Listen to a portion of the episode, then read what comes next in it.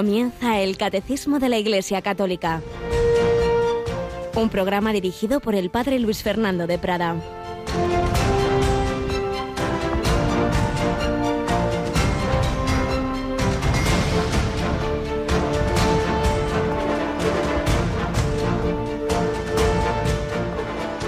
Yo soy la vid, vosotros los sarmientos, el que permanece en mí y yo en él, ese da fruto abundante, porque sin mí no podéis hacer nada. A todo sarmiento que no da fruto en mí, el Padre lo arranca, y a todo el que da fruto, lo poda para que dé más fruto.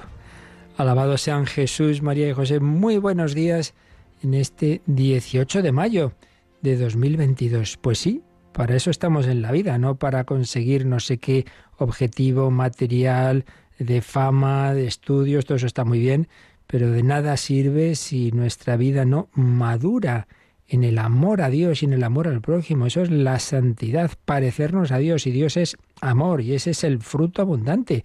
Pero si yo no hago nada malo, pues eso es lo malo, que ni malo ni bueno. Tienes que hacer todo el bien posible, dejar el mundo mejor de como lo encontraste, dejar esa huella de que Cristo vive en ti. Pero para hacer el bien, para amar, no unos cuantos, un poquito, todo el mundo es bueno con alguien. Vamos, ya sería el colmo que con nadie. Pero es que es el ser bueno siempre, también el día que estás mal, el día que no estás de buen humor, el día que te están saliendo mal las cosas, ese día también ser bueno, siempre y con todos, con el que te cae bien y con el que mal, con ese familiar que se te atravesó, con ese que te hizo no sé qué jugada. Ah, eso es imposible humanamente.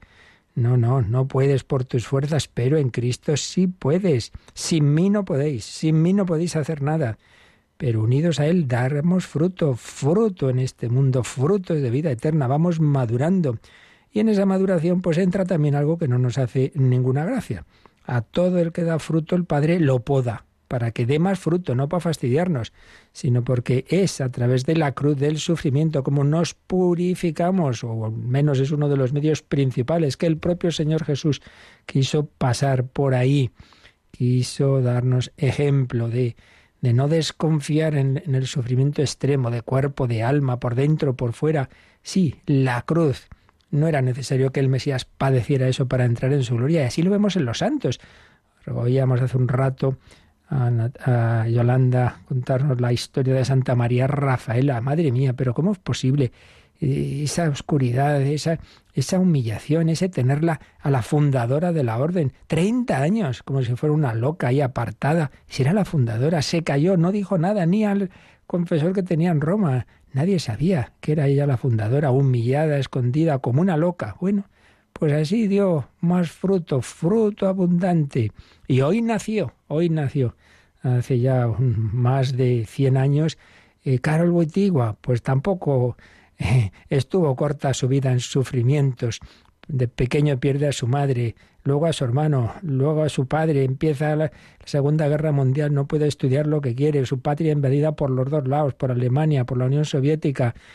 Eh, va sintiendo en ese dolor, en esas circunstancias, la llamada del Señor al sacerdocio, seminarista clandestino, eh, se ordena por fin cuando vuelve desde Roma, de los estudios de Roma a Polonia, pues toda esa situación bajo la dictadura totalitaria comunista, todo se va forjando así en esas circunstancias. Y luego, pues como ya conocemos más la historia como Papa, el atentado, los problemas de salud de todo tipo y la etapa final de, ese declive físico y y a la vez ir esa santidad tan grande, pues sí, el Señor nos purifica, el Señor nos santifica y así dio un fruto inconmensurable, como todos los santos que unidos a Cristo pues dan fruto abundante. Y tú y yo vamos a intentar unirnos a Él hoy y vamos a fiarnos del Señor y también a aprovechar las circunstancias eh, del día, también las que sean desagradables, pues no para estar quejándonos, sino para unirnos a Él, pues ojalá que sea así. Y así se lo pedimos a la Virgen María, que también tuvo muchas gracias de Dios, pero no le faltaron sufrimientos desde el primer momento.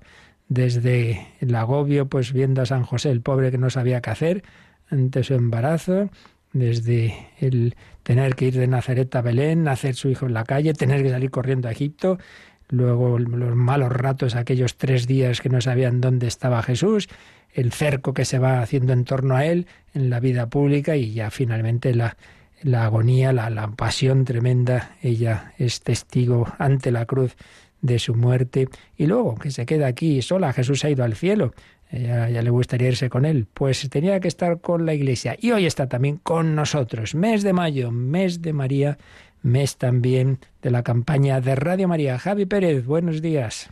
Buenos días, padre. Bueno, pues esta radio también quiere ser instrumento de esa buena noticia, de esa llamada del Señor a dar fruto y fruto abundante. Y esto es una gran familia, cada vez, cada vez lo vemos más, como sentimos todos las alegrías, como la gran alegría que todos hemos vivido con, con los frutos impresionantes de la maratón y también nuestros buenos oyentes pues quieren seguir ayudando a que no solo en Líbano, Nicaragua o Ruanda se extienda Radio María, sino también en España. Por eso estamos en esa segunda fase de nuestra campaña, pues recordando que también aquí andamos muy justitos con la crisis, con la adquisición de unas nuevas frecuencias, las que acabamos de adquirir en Madrid y lo que esperamos que vayan surgiendo otras oportunidades y para ello seguiremos en campaña y hoy tenemos una hora especial, ¿verdad? En efecto, será de 3 a 4 de la tarde ese programa especial de campaña para invitar a nuestros oyentes a seguir colaborando con Radio María España porque como bien dices, tenemos también nuestras necesidades, eh, tenemos muchos gastos por delante y necesitamos el empuje de nuestros oyentes, porque como bien saben, no recibimos dinero por publicidad ni por ningún otro concepto. Entonces es fundamental que nos ayuden y apoyen para seguir sacar adelante la labor de la radio de la Virgen. Así es, y en efecto, una hora al día, pues pedimos una vez más a nuestros voluntarios de atención telefónica que estén ahí en el 91 822 80 10, pero eso no quita que desde las 9 de la mañana siempre habrá quien atienda vuestras llamadas y por supuesto esa web que siempre está disponible para entrar ahí, radiomaria.es, pestaña donativos y ahí tenemos todas las formas de ayudar para dar fruto, fruto abundante, porque sí que es verdad que lo vemos y se lo pedimos además a la Virgen y dado que una de las naciones con la que tenemos más comunicación y de hecho ha sido uno de los tres grandes proyectos de la maratón siempre rezan de una manera muy especial por los oyentes y bienhechores de Radio María desde Quivejo y este domingo también van a hacerlo, ¿verdad? Sí, así es. Será este domingo de 3 a 4 de la tarde, hora peninsular, cuando rezaremos el rosario con conexión directa con Radio María Quivejo, cumpliendo así este rosario eh, de los siete dolores cumpliendo así una de las peticiones que hizo la Virgen en aquellas apariciones en los años 80 en Quivejo, en Ruanda, donde pedía rezar esta corona meditando eh, para así tener la fortaleza de arrepentirse. Decía textualmente, hoy muchos ya no saben pedir perdón, han vuelto a crucificar al Hijo de Dios. Por eso he querido venir a recordároslo. Así que hagamos, seamos obedientes a estas palabras de nuestra Madre y invitamos a nuestros oyentes a unirse al rezo de esta oración, esta coronilla de los Siete Dolores, recordamos este domingo a las 3 de la tarde. Qué bonito el mensaje con unas u otras palabras, pues siempre viene a ser el mismo. En Lourdes, en Fátima, en Quivejo, en todas las naciones, María es madre de todos los hombres, de todas las razas, y a todos quiere llevar a su hijo, como fue llevando a su hijo a Íñigo de Loyola, consiguió su conversión, se le apareció también. Tuve aquella visión cuando estaba a punto de morir en, en Loyola y cómo lo va guiando. Seguimos viendo ese camino del peregrino, del que pasó de ser ese noble, soberbio y orgulloso a ser un humilde peregrino de Jesucristo.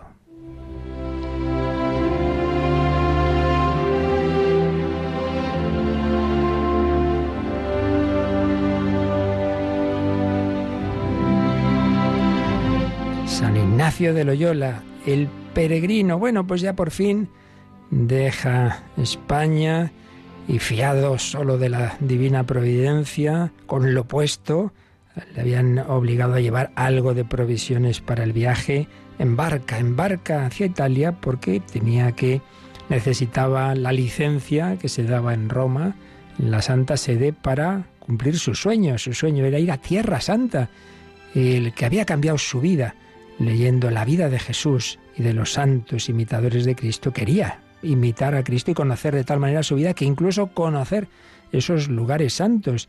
una ilusión que han tenido pues bastantes santos. Y, es que la imitación de Cristo es la de un Dios hecho carne en un contexto concreto. Concreto, sí, sí, Tierra Santa. Bueno, pues se embarca y nos cuenta, tuvieron viento tan recio en popa que llegaron desde Barcelona hasta Gaeta en cinco días con sus noches, aunque con harto temor de todos por la mucha tempestad. Y por toda aquella tierra se temían de pestilencia, es decir, donde desembarca, pues eh, había una epidemia de peste, mira tú. Y eso en aquellos tiempos, pues era, claro, bueno, en aquellos y en todos, pero en aquellos momentos, con muchas menos medidas que nuestro tiempo, era peligrosísimo. Mas él, como desembarcó, comenzó a caminar hacia Roma. De aquellos que venían en la nave, se le juntaron en compañía una madre con una hija, que traía en hábitos de muchacho, y un otro mozo. La chica se vistió de chico porque tenía miedo de que ocurriera lo que de hecho iba a ocurrir, que viendo una chica guapa pues pasara cualquier cosa. Entonces ahí van estos tres. Estos esa, madre, esa hija y ese chico, dice, le seguían porque también mendicaban. Llegados a una casería, hallaron un grande fuego y muchos soldados en él, los cuales les dieron de comer y les daban mucho vino, invitándolos, de manera que parecía que tuviesen intento de escalentarles, vaya, que los querían emborrachar. Mira qué amables, hoy fíjate, nos invitan a comer, cenar, a beber, sí, sí, ya, ya. Después los apartaron, poniendo a la madre y a la hija arriba, en una cámara, en una habitación, y el peregrino con el mozo en un establo. En esa, eh, en esa casa donde se habían alojado, una especie de pensión zuca de, de mala muerte, pues se encuentran a esos soldados y ocurre esto que nos está contando Íñigo. Mas cuando vino la medianoche, oyó San Ignacio oyó que allá arriba se daban grandes gritos, y levantándose para ver lo que era, halló a la madre y a la hija abajo en el patio muy llorosas, lamentándose que las querían forzar. Vaya, vaya, los soldados las querían violar. A él le vino con esto un ímpetu tan grande que empezó a gritar diciendo, esto se ha de sufrir. Y semejantes quejas las cuales decía con tanta eficacia que quedaron espantados todos los de la casa, sin que ninguno le hiciese mal ninguno. Y es que una cosa es que, como hemos visto en días anteriores, Íñigo, el Señor le había ido haciendo, dando la humildad que no tenía antes, la mansedumbre, la paciencia, dejarse humillar, sí, sí, pero eso no quiere decir que hubiera perdido su fortaleza y su fuerte temperamento y eso hay que sacarlo cuando hace falta, a defender a unas mujeres a las que quieren atacar de esa forma. Entonces se puso ahí a dar voces ese hombre que había estado en la defensa heroica de Pamplona, a ver si se pensaban que iba a quedarse calladito, sin decir nada. A veces confundimos la humildad y la mansedumbre con la falta de energía, que no, que no, que a veces hay que enfadarse, que el Señor se enfadó y vaya que si se enfadó Íñigo, que solo con los gritos que daba y con lo fiero que le vieron, a pesar de ser varios soldados, no se les ocurrió atacarlo. El mozo huyó y todos tres empezaron así a caminar de noche, ya levantados con ese susto, vámonos de aquí, vámonos de aquí. Y llegados a una ciudad que estaba cerca, la hallaron cerrada por la peste y no pudiendo entrar, pasaron todos tres aquella noche en una iglesia que allí estaba, llovida. Así que intentan entrar a la ciudad, la ciudad está cerrada porque no dejan entrar a nadie, había confinamiento, esto no es nuevo, y entonces ven que allí han dejado una iglesia abierta y ahí duermen. Pues realmente es eso, la vida del peregrino confiado en la providencia. A la mañana no les quisieron abrir la ciudad y por de fuera no hallaban limosna. Pues sí, que vivían de limosna, no pueden entrar, nadie les ayuda. Aunque fueron a un castillo que parecía cerca de allí, en el cual el peregrino se halló flaco, así del trabajo de la mar como de lo demás. Quiere decir que se sintió muy débil, que, que no podía más. Claro, claro, si el pobre pues apenas comía muy poquito. Y después del viaje duro en el mar, en la noche que no habían dormido apenas y no pudiendo caminar más, se quedó allí, y la madre y la hija en cambio se fueron hacia Roma. Ahí se queda el pobre solo. Aquel día salieron de la ciudad mucha gente y sabiendo que venía allí la señora de la tierra, se ve que pues a personaje importante, la señora de la tierra se le puso delante, diciéndole que de sola flaqueza estaba enfermo, que no es que tuviera peste, daba una impresión mala, no, no, es simplemente que estoy muy débil, que le pedía le dejase entrar en la ciudad, era pues eso, la señora de esa ciudad, que le dejase entrar en la ciudad para buscar algún remedio. Ella se lo concedió fácilmente y empezando a mendigar por la ciudad, halló muchos cuatrines, una monedita antigua, o sea que sí que le dieron bastante limosna. Y rehaciéndose allí dos días, tornó a proseguir su camino y llegó a Roma el domingo de Ramos. Bueno, pues eso sí que es una peregrinación, un camino no de Santiago, sino de Roma, hacia allí en esa confianza en la providencia y en la humildad, de pedir como un pobre. Él, que había sido un hombre importante, recordemos, en, en la corte, había conocido a los reyes, a Fernando el Católico, y ahora pidiendo como un humilde mendigo. Los caminos del Señor, él mismo también fue mendigo, él también fue peregrino, él también dormía en la calle. El Hijo del Hombre no tiene dónde reclinar la cabeza. Pues pidamos al Señor y a la Virgen María esa gracia para imitarles como le han imitado los santos, sin miedo. El Señor sabe lo que nos conviene y seamos todos peregrinos, no hacia Roma, Santiago o Jerusalén, sino en definitiva, bueno, que también está muy bien ir allí, claro, pero en definitiva a la Jerusalén celestial.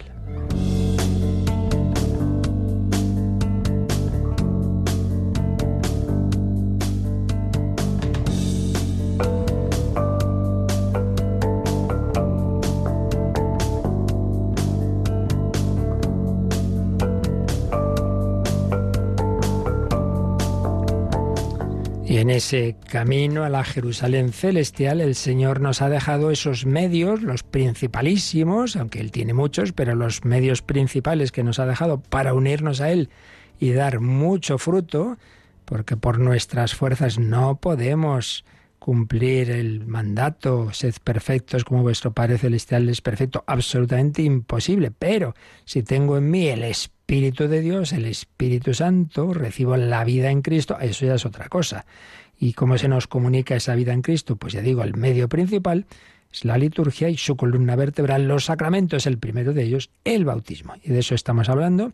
Estamos en el apartado ¿Quién puede recibir el bautismo?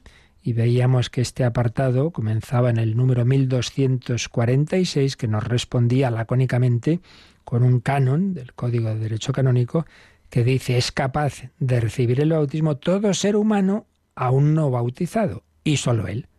Solo puede ser bautizado una persona humana que no esté bautizada, porque si ha sido bautizada no se puede repetir.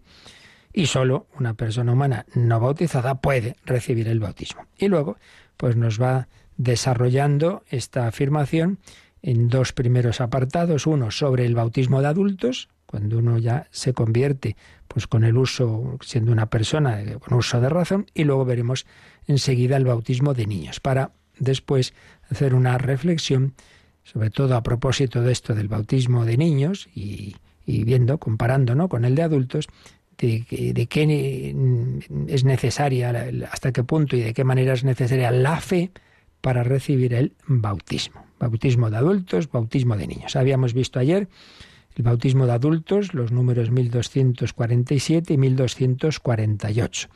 Habíamos visto cómo, claro, al principio sobre todo es bautismo de adultos. Claro, la gente se está convirtiendo, pues cuando empieza el cristianismo son adultos, pero cuando se convierte toda una familia, pues obviamente se bautiza toda la familia, incluyendo a los niños. Pero obviamente sobre todo pues de adultos. Y esos adultos, aunque los primeros pasos que nos cuentan los hechos de los apóstoles, todo ahí es muy extraordinario, gracias muy grandes, una auténtica efusión del Espíritu Santo, todo se hace bastante rápido, pero ya cuando las cosas se va asentando y normalizando y, y se van dando esos primeros pasos, los primeros años en la vida eclesial, pues esto ya se va organizando un poquito y hay una preparación normalmente, no es de hoy para mañana, sino una preparación a ese bautismo que llamamos catecumenado.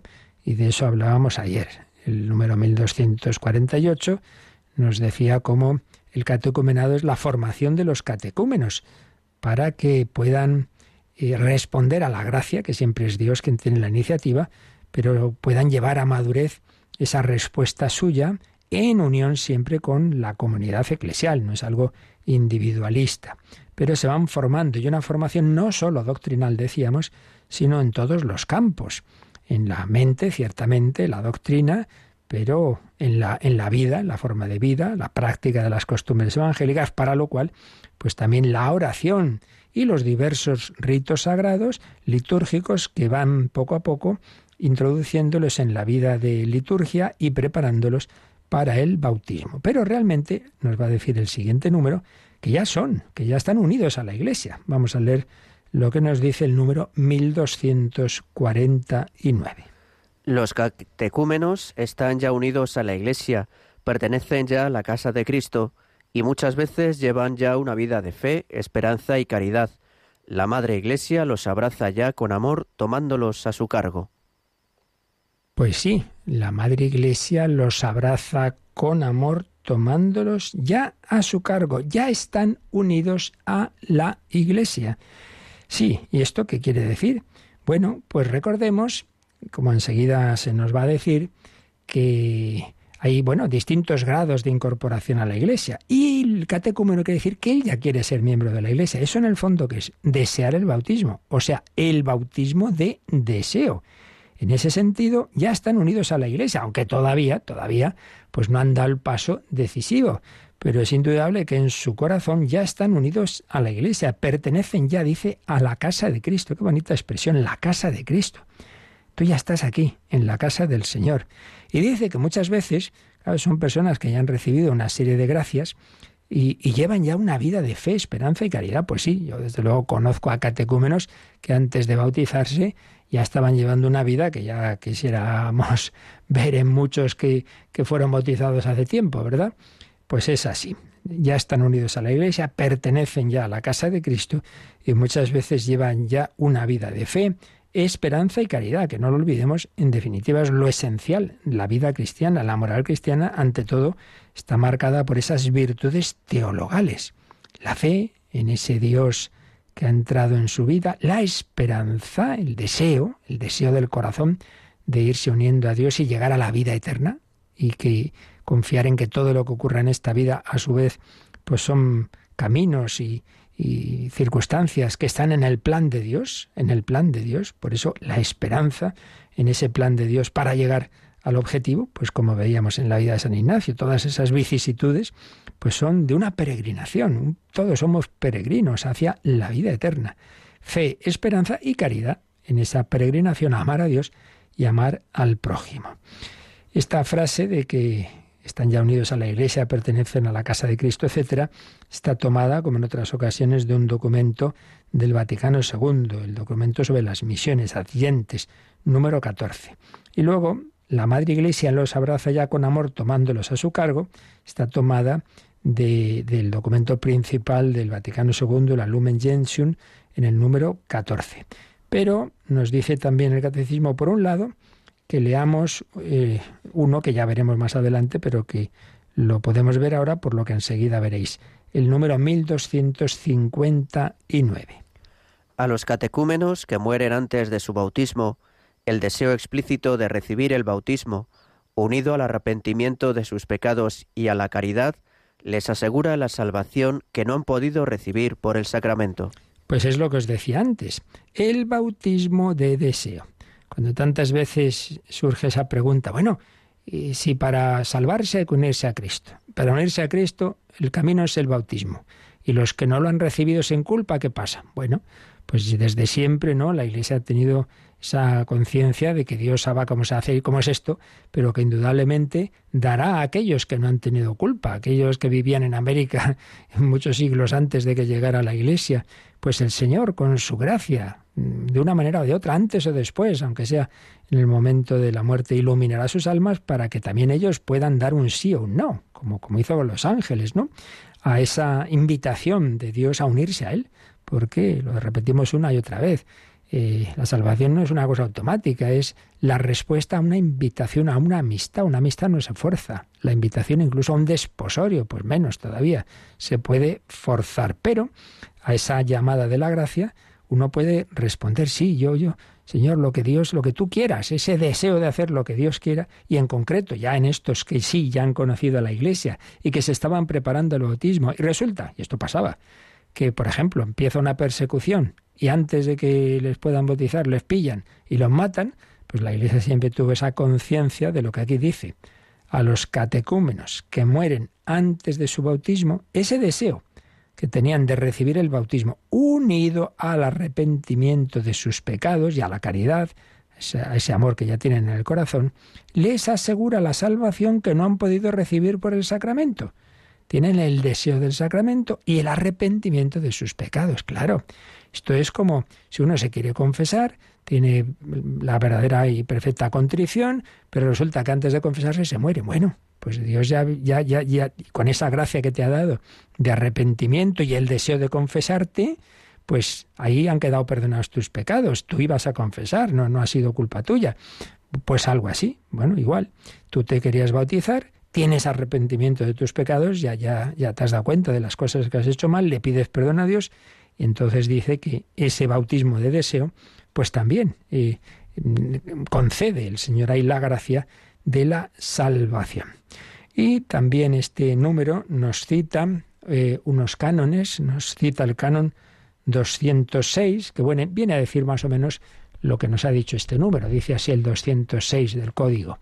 De una manera especial se relacionan con la Iglesia los catecúmenos, es decir, aquellos que, movidos por el Espíritu Santo, esto siempre, o sea, siempre la gracia viene del Señor, no es cosa nuestra, aquellos que, movidos por el Espíritu Santo, solicitan explícitamente ser incorporados a ella, a la Iglesia, y que por este mismo deseo, así como también por la vida de fe, esperanza y caridad que llevan, están unidas, unidos a la Iglesia que ya los acoge como suyos. Como veis, más o menos es la misma idea dicha de otra forma, aunque con este añadiendo este matiz de que han sido movidos por el Espíritu Santo. Y dice también la Iglesia presta especial atención a los catecúmenos y a la vez que los invita a llevar una vida evangélica y los inicia en la celebración de los ritos sagrados, les concede algunas prerrogativas propias de los cristianos. Van entrando, van entrando en la vida eclesial. Es lo que nos dice el número 206. Y luego el 788, que también cita aquí el, el, catecismo en el 1249 cita este canon, el 788, dice, quienes hayan manifestado su voluntad de abrazar la fe en Cristo, una vez cumplido el tiempo de precatecumenado, sean admitidos en ceremonias litúrgicas al catecumenado escríbanse sus nombres en un libro destinado a este fin. Aquí distingue el precatecumenado, pues claro, una primera etapa que uno se presenta al sacerdote, al párroco, y dice, mire, yo quiero ser cristiano. Y bueno, hay una etapa pues de ver, un poco conocer a esta persona. Y ya cuando se ve que sí, que, que la cosa va en serio, bueno, pues ya está. Vas a empezar un proceso, llamamos catecumenado, que tiene sus ritos, tiene, pues esto se hace serio, te apuntamos aquí en la, en el grupo, en el libro de los que quieren prepararse, los que quieren prepararse al bautismo. Ya es, ya entras en el catecumenado que va a tener una serie de pasos. Por eso sigue diciendo, por la enseñanza y el aprendizaje de la vida cristiana, los catecúmenos han de ser convenientemente iniciados en el misterio de la salvación e introducidos a la vida de la fe, de la liturgia y de la caridad del pueblo de Dios y del apostolado. Esto es más o menos lo que vimos el otro día que la iniciación a la vida cristiana no solo es aprender cosas, como os decía antes, doctrinales, hace falta también introducción a la vida de fe, pero también de la liturgia vas entrando, vas entendiendo los sacramentos y a la caridad. Ahora hay que ir viviendo conforme a eso que el Señor nos enseña, incluso del apostolado. Todavía no ha entrado ya de una manera plena en la Iglesia por el bautismo, pero si tú crees en Cristo, díselo a los demás. Y luego, bueno, ya dice que corresponde a las conferencias episcopales publicar unos estatutos por los que se regule el catecumenado, determinando qué obligaciones deben cumplir los catecúmenos y qué prerrogativas se les reconocen. Luego ya, pues el catecismo da normas generales, pero ya es en cada país, los obispos reunidos en las conferencias episcopales, pues señalan ya, un, concretan, según pues cada país, según su estilo y sus costumbres, etcétera, pues ya la forma más particular de organizar estas, estos, estos procesos de catecumenado. Y con eso, pues terminamos este primer subapartado del bautismo de adultos y pasamos al de niños. Pero vamos a dar gracias al Señor porque de una manera o de otra es Él, siempre el que ha tocado nuestro corazón, el que lo está tocando ahora sin duda, también los que ahora escucháis lo que nos enseña la Iglesia, pues pidamos que el agua de la vida, que en definitiva es la gracia de Dios, que es el Espíritu Santo, nos renueve una y otra vez, nos transforme, nos llene del amor de Dios, que vivamos es una vida de fe, esperanza y caridad.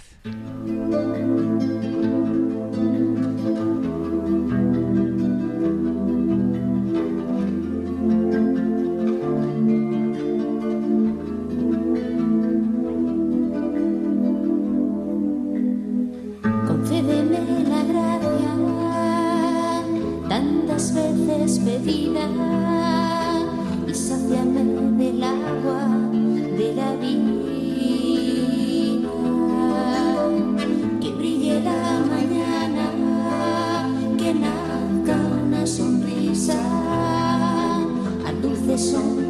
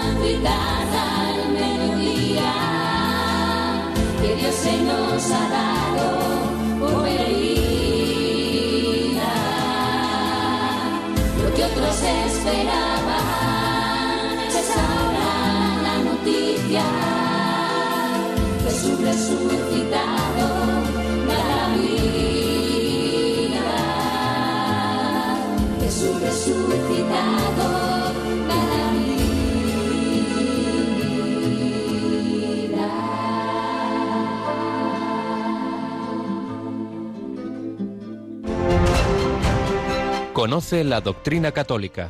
Escucha el catecismo de 8 a 9 de la mañana, de 7 a 8 en Canarias. Y los sábados a la misma hora profundizamos en los temas tratados en el programa En torno al catecismo. Jesús resucitado da la vida, pero esa vida se nos mostró en ese símbolo del agua, esas gotas de agua, bueno, ese líquido que salía del costado abierto de Cristo, ese costado abierto. Entonces, ¿qué nos indica eso? Que la vida que recibimos nosotros es fruto de la vida entregada por Cristo. Nuestra vida simbolizada en esa agua, que es uno de los símbolos, recordemos, del Espíritu Santo que se nos comunica en el bautismo, agua de vida, es fruto de que Él entregó su propia vida, dar vida para hasta dar la vida. El grano de trigo caído en tierra y muerto en esa cruz y sepultado va a ser la, fuente de una fecundidad infinita en nuestra conversión, salvación y santificación. El agua de la vida, el agua de la vida que comunica a adultos y a niños esa vida nueva del Espíritu Santo. Entramos ya en este otro apartadito, son tres números sobre el bautismo de los niños, 1250, 51 y 52. Vamos con el primero, 1250. ¿Por qué? Porque hay que bautizar a los niños. ¿Qué nos dice este número? Puesto que nacen con una naturaleza humana caída y manchada por el pecado original, los niños necesitan también el nuevo nacimiento en el bautismo para ser librados del poder de las tinieblas y ser trasladados al dominio de la libertad de los hijos de Dios, a la que todos los hombres están llamados. La pura gratuidad de la gracia de la salvación se manifiesta particularmente en el bautismo de niños. Por tanto, la Iglesia y los padres privarían al niño de la gracia inestimable de ser hijo de Dios si no le administraran el bautismo poco después de su nacimiento. Bueno, pues un número bien interesante que desde luego nos va a ocupar un poquito más de tiempo que los otros, porque aquí hay mucha, mucha tela, ¿verdad? En primer lugar, claro, se nos recuerda una verdad muy importante y muy misteriosa, que es la universalidad del pecado original. Bueno, como siempre digo, yo no puedo cada vez explicar todo. Recordemos que del pecado original hablamos hace años en estas catequesis, porque eso está tratado en la primera parte del catecismo, y a su vez en la primera parte de esa primera parte de bueno de la segunda sección que es donde se va explicando el credo y el credo recordemos que está estructurado en torno a Dios Padre, Dios Hijo y Dios Espíritu Santo. Pues bien, en la primera parte, la relativa a Dios Padre, se nos habla de la creación y también de la caída. Se nos habla del pecado original y del origen del mal. Eh, todo eso, pues claro, está ahí bastante al principio por tanto, del, catecismo, ¿no? Y entonces, si vamos al catecismo, tenía una parte sobre el hombre, el hombre en el paraíso y la caída, la caída, a partir del número 385.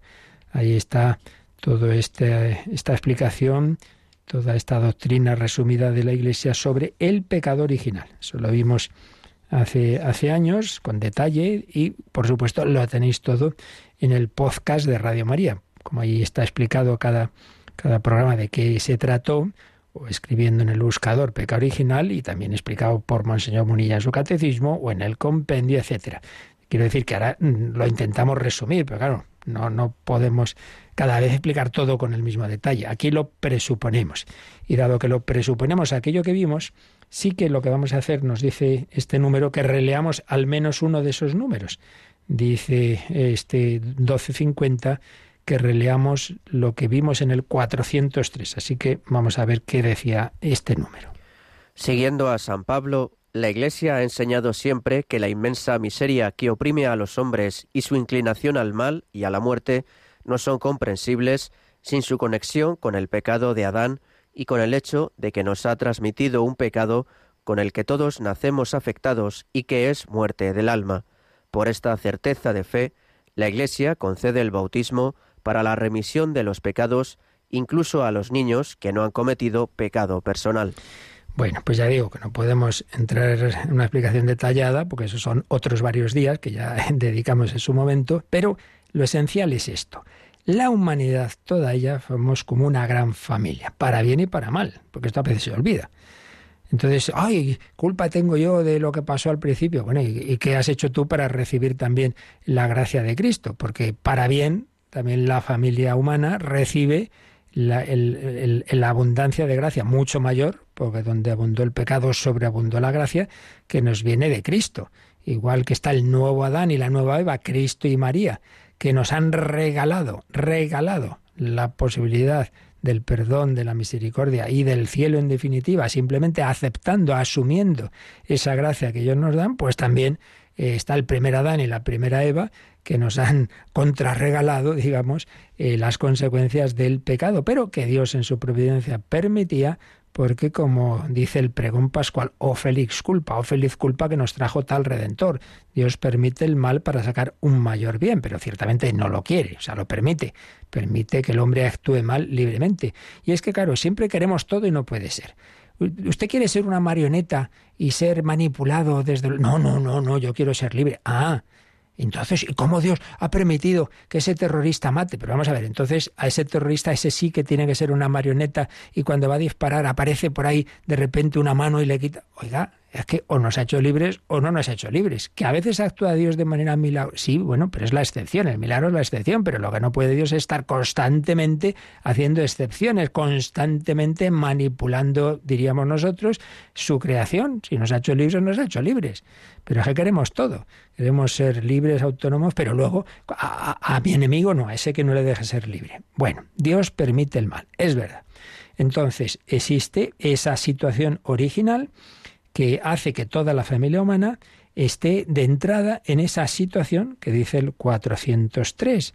Eh, todos ya recibimos una naturaleza creada imagen y semejanza de Dios, eso nunca se pierde, pero una naturaleza cuya alma no está de entrada en esa comunión con Dios que tenía al principio, en esa vida de gracia. Por eso dice, todos ya nacemos, o incluso somos concebidos, nacemos afectados por esa situación esa situación. No es que sea que el niño ha hecho algo, no, él no ha hecho nada, simplemente, simplemente que, que tiene, recibe, recibe una naturaleza cuya alma no está en esa comunión con Dios. Entonces, para entrar en esa comunión con Dios y salir, porque aquí o eres amigo o eres enemigo del Señor. Entonces, el alma está en una situación de, de influencia del enemigo, del enemigo, que es que es el maligno, que tienta a los primeros hombres y nos sigue tentando a nosotros como tentó a Cristo. Entonces, de entrada estamos de su lado, bajo el príncipe de este mundo. ¿Y cómo se sale de esa situación? Pues recibiendo el bautismo. Por eso nos ha dicho este número 403 mm, que por esta certeza de fe la Iglesia concede el bautismo para la remisión de los pecados, incluso a los niños que no han cometido pecados personales, si el que se bautiza es adulto, ese sí ha cometido pecados personales. Pero si simplemente es un niño, pues simplemente tiene eso que no ha cometido, pero que es una situación, una naturaleza que ha recibido caída, caída y manchada por ese pecado original. Pues es así, todos venimos con una marca de origen, una marca negativa. Por supuesto, hay otra marca mucho más importante también de origen, que repito, eso lo olvidamos, ¿no? que es que todos estamos hechos a imagen y semejanza de Dios y que eh, eh, Jesucristo está deseando comunicarnos los frutos de su redención. Volviendo pues al 1250, dice, puesto que eh, nacen, los niños nacen con una naturaleza humana caída y manchada por el pecado original, necesitan también el nuevo nacimiento en el bautismo para, ¿para qué? Para ser librados del poder de las tinieblas y ser trasladados al dominio de la libertad de los hijos de Dios, a la que todos los hombres están llamados. Todos, en esa situación original, estamos bajo el poder de las tinieblas. Y, sin embargo, estamos llamados a la libertad de los hijos de Dios. Y nos cita la carta de San Pablo a los Colosenses, Colosenses 1, del 12 al 14. Y entonces llevamos a esa carta, es un himno de esos himnos que tiene San Pablo al principio de varias de sus cartas, pues mm, lo cogemos aquí mm, desde el 11, dice mm, cómo nosotros desde el día en que oímos, eh, está de San Pablo hablando a los colosenses, eh, pidiendo, oyeron que, oyó que habían recibido el Evangelio, pues desde entonces pedimos que os llenéis del conocimiento de su voluntad, con toda clase de dones de sabiduría y de inteligencia espiritual, para proceder de una manera digna del Señor, agradándole en todo, produciendo fruto en toda clase de obras buenas, creciendo en el conocimiento de Dios, fortalecidos con toda fortaleza, según su poder esplendoroso para vuestra perfecta constancia y magnanimidad con alegría. Y entramos ya en el versículo 12, que es donde está la cita del catecismo. Dando gracias al Padre que os hizo capaces de tener parte en la suerte de los santos en la luz. El Padre, que nos libró del dominio de las tinieblas y nos trasladó al reino de su Hijo querido, en quien tenemos la redención, el perdón de los pecados. ¿Veis? Esta es la gracia que hemos recibido.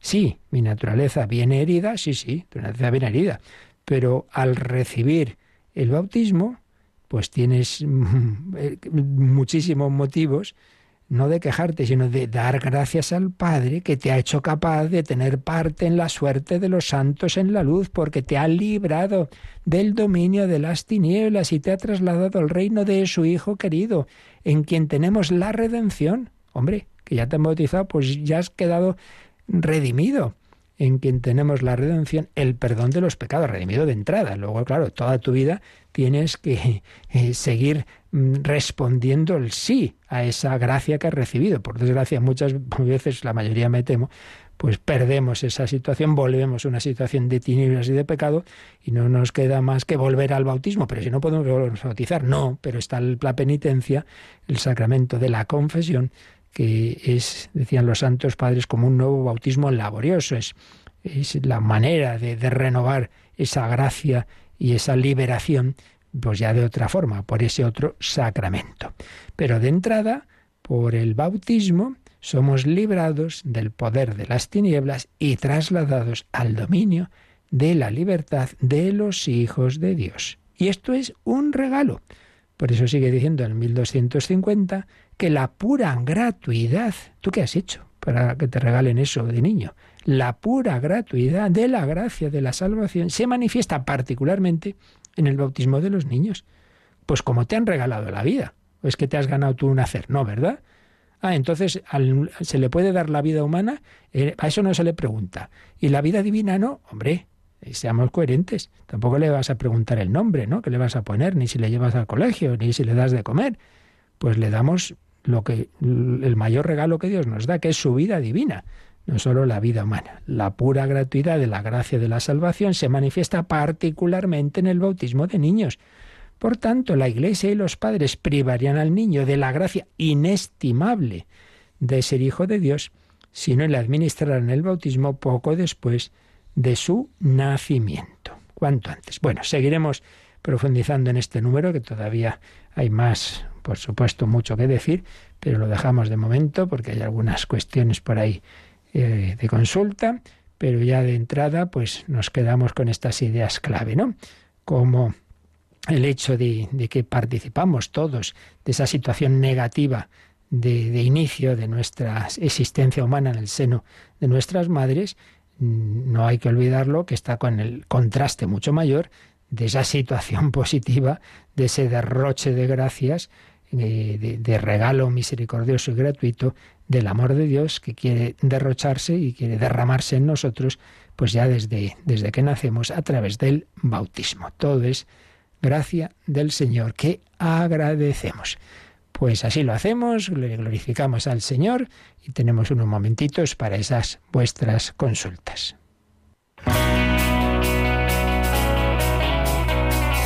Participa en el programa con tus preguntas y dudas. Llama al 91005 9419. 91005 9419. Puedes escribir un mail a catecismo arroba radiomaria.es o escribirnos un mensaje al teléfono de WhatsApp 668 594 383 668 594 383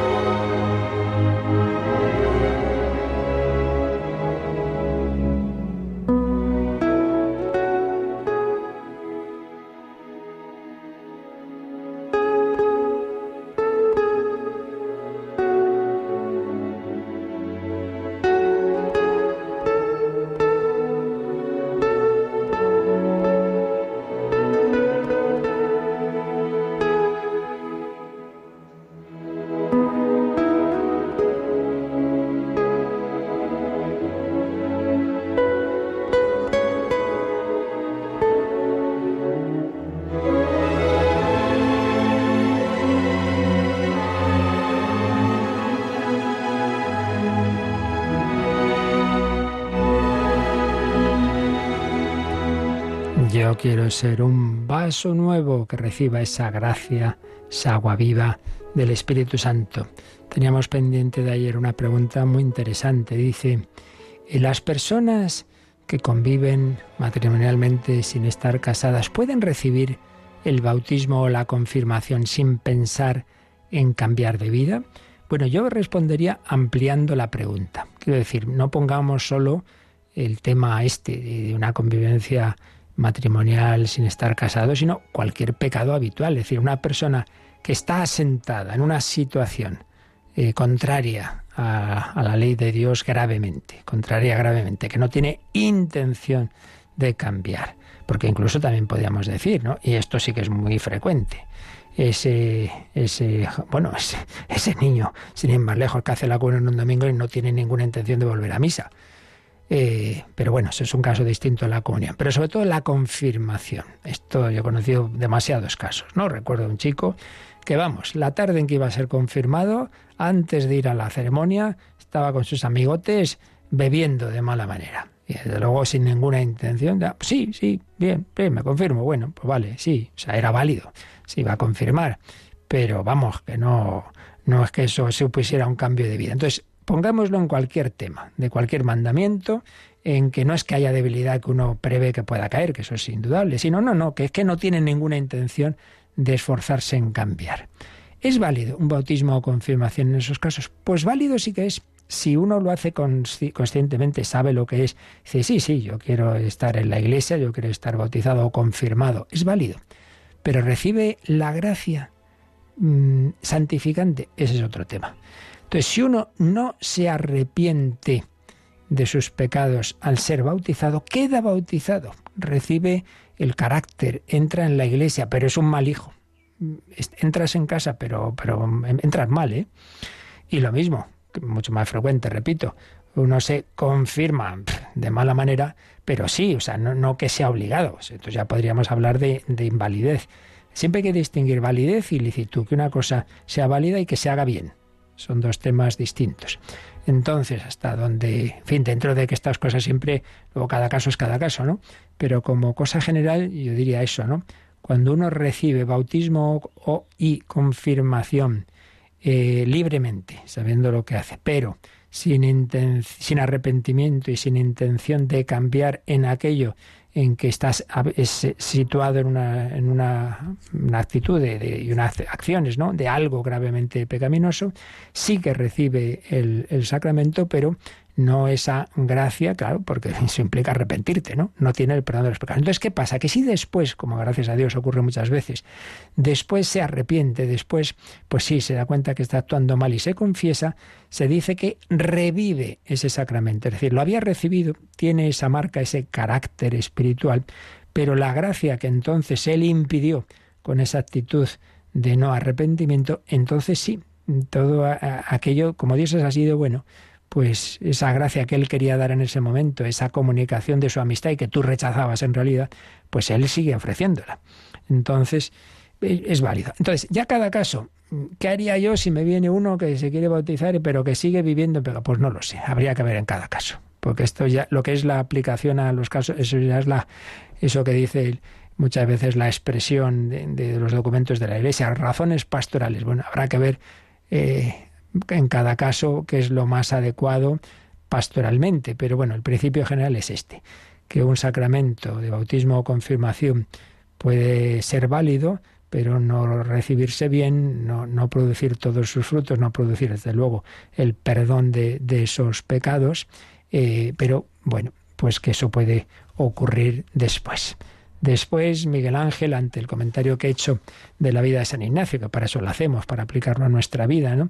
de que el ser un buen cristiano no quiere decir que uno no se enfade o no se indigne, como él se indignó y se puso a dar voces cuando veía que querían violar a esas mujeres, pues lo aplica a algunas discusiones que, que él ha tenido pues con amigos que tibios con el tema del aborto, hombre, que ya no es para tanto, que no sé qué, y dice, hombre, si no nos vamos a indignar, no vamos a indignar ante el poder tranquilamente matar a una criatura en defensa en el seno de su madre, incluso menores de edad, sin decir, pedir permiso, sin que lo sepan sus padres. Si, eso nos parece normal, pues ya cualquier cosa. Porque ¿cuál es el lugar más peligroso del mundo? ¿Ucrania? Eh, no sé, el barrio del Bronx, no, el seno de una madre. Ocurren millones de asesinatos al día en el mundo. Entonces, que que si que ante una cosa así no nos indignamos. O sea, la niña tiene que pedir permiso para volver a casa, porque es menor de edad, para eso tiene que pedir permiso. Pero sus padres pueden no enterarse de que ha ido a una clínica, ya aparte del, del horror de matar al niño, oye, que la chica puede tener consecuencias serias médicas, no, a eso no hay que pedir permiso. Y de luego, si, si, si ante cosas así nos quedamos tan panchos, pues hombre, claro que hay que indignarse. Indignarse no quiere decir coger a otro por el cuello y empezar a dar alaridos como San Ignacio en aquel momento vio que era la manera de espantar a esos soldados. ¿eh? Eso es otra cosa, no hay que perder nunca el control. Pero claro que sí, que, que, que, no entra, que la vida cristiana y la caridad no quiere decir, ay, sí, bueno, pues mátalo, mátalo, hombre, no, no quiere decir eso. Bueno, si hay alguna consulta más, pero se nos acaba el tiempo. Seguimos, que todavía hay mucho que hablar del bautismo. Y os recuerdo que desde ya, desde esta hora, están abiertas nuestras líneas porque seguimos, seguimos en campaña. Esta vez la maratón ya es para España, que hace mucha falta, de verdad, que estamos en un momento delicadillo y hemos querido ser generosos con esos países mucho más pobres que España, pero eso no quita que también nosotros estamos muy justitos. Así que si queremos que siga Radio María adelante en España, contamos con tu ayuda. Y ahora con la bendición de Dios. La bendición de Dios Todopoderoso, Padre, Hijo y Espíritu Santo, descienda sobre vosotros. Alabado sea Jesucristo.